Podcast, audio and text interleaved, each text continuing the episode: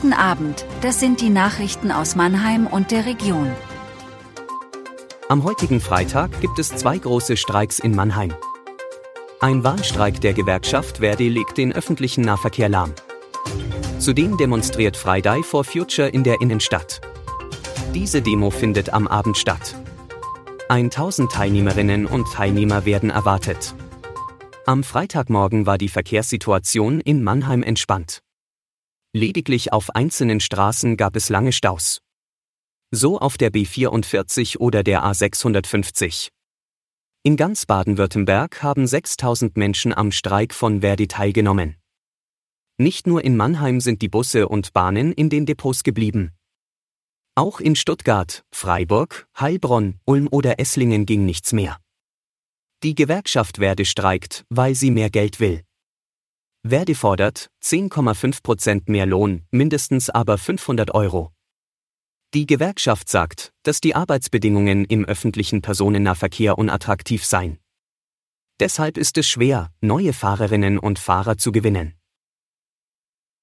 Das Landgericht Heidelberg hat einen Mann zu sechs Jahren Haft verurteilt.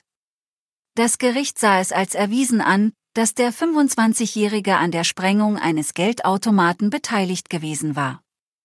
Die Tat fand im September 2020 in Rauenberg statt.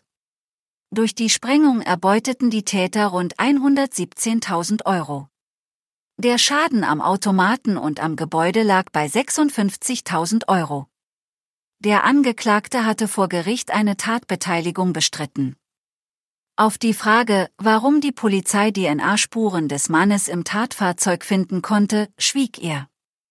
Der Niederländer mit marokkanischen Wurzeln war in mehreren Punkten angeklagt, schwerer Bandendiebstahl, Herbeiführen einer Sprengstoffexplosion, Sachbeschädigung und Urkundenfälschung. Die Staatsanwaltschaft hatte eine Haftstrafe von sieben Jahren für den Mann gefordert. Bei vielen Geldautomatensprengungen in Deutschland kommen die Täter aus Holland. Dies war die erste Hauptverhandlung am Landgericht Heidelberg gegen einen Automatensprenger. Der Mannheimer Verkehrsversuch endet am 13. März. Am Mittwoch hatte die Stadt das Ende des umstrittenen Verkehrsversuchs verkündet. Für fast alle war das eine Überraschung. Verkehrsbürgermeister Ralf Eisenhauer von der SPD begründet die Entscheidung damit, dass der Versuch nur für ein Jahr angelegt gewesen sei.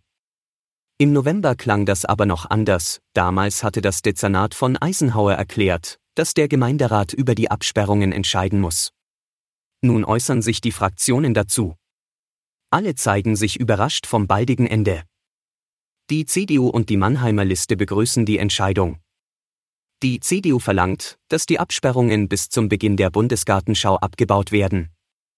Diese beginnt am 14. April. Die Fraktion Leihpartei kritisiert das Ende des Projekts. Sie befürchtete, dass Besucher der Bundesgartenschau eine stark belastete Innenstadt vorfinden werden. Die Grünen überlegen sich nun sogar, ob sie den Rückbau mit einem Antrag im Gemeinderat stoppen wollen. Das war Mannheim Kompakt. Jeden Montag bis Freitag ab 17.30 Uhr auf allen gängigen Podcast-Plattformen.